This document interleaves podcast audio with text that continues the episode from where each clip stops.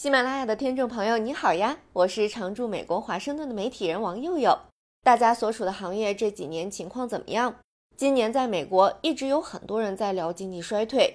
今天，华尔街头部投行高盛集团的经济学家发了一个报告，想要尝试预测到2075年全球经济的发展轨迹。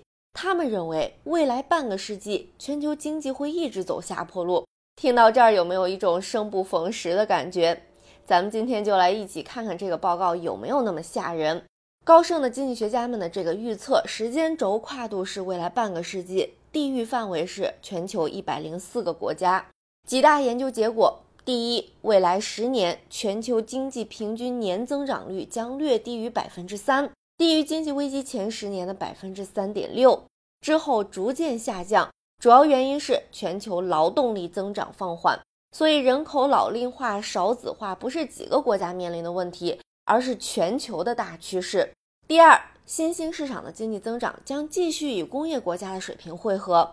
按美元计算，中国、美国、印度、印度尼西亚和德国将在最大经济体排行榜上名列前茅，尼日利亚、巴基斯坦和埃及也可能位列其中。第三，美国不太可能重复过去十年的相对强劲的表现。而美元异常强劲的表现也将在未来十年减弱。虽然国家之间的收入不平等已经减少，但各国内部的收入不平等将继续加剧。第四，全球经济增长面临的两个最大的风险将是保护主义和气候变化。经济学家们在报告里写道：“我们的预测暗示，我们已经超过了全球潜在增长的高水平线。”这种预计的放缓，很大程度上是由于人口统计数据。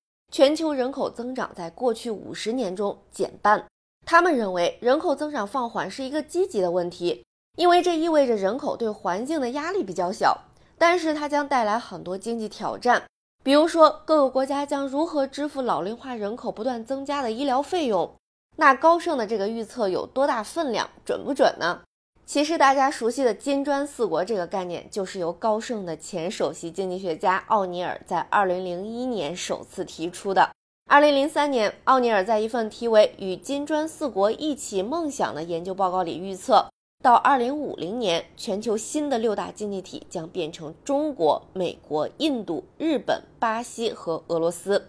高盛的那份报告发布之后，金砖四国作为新兴市场国家的领头羊。备受世界关注，但我们也看到，尤其是俄罗斯、巴西近些年的经济都陷入泥潭。所以这些预测，尤其是动辄就预测半个世纪的，可以看看里面的逻辑，但是完全相信大可不必。今天跟大家聊这样的悲观的预测，当然不是想要危言耸听，而是想我们一起了解一下未来可能的风险，集思广益，该做点什么准备。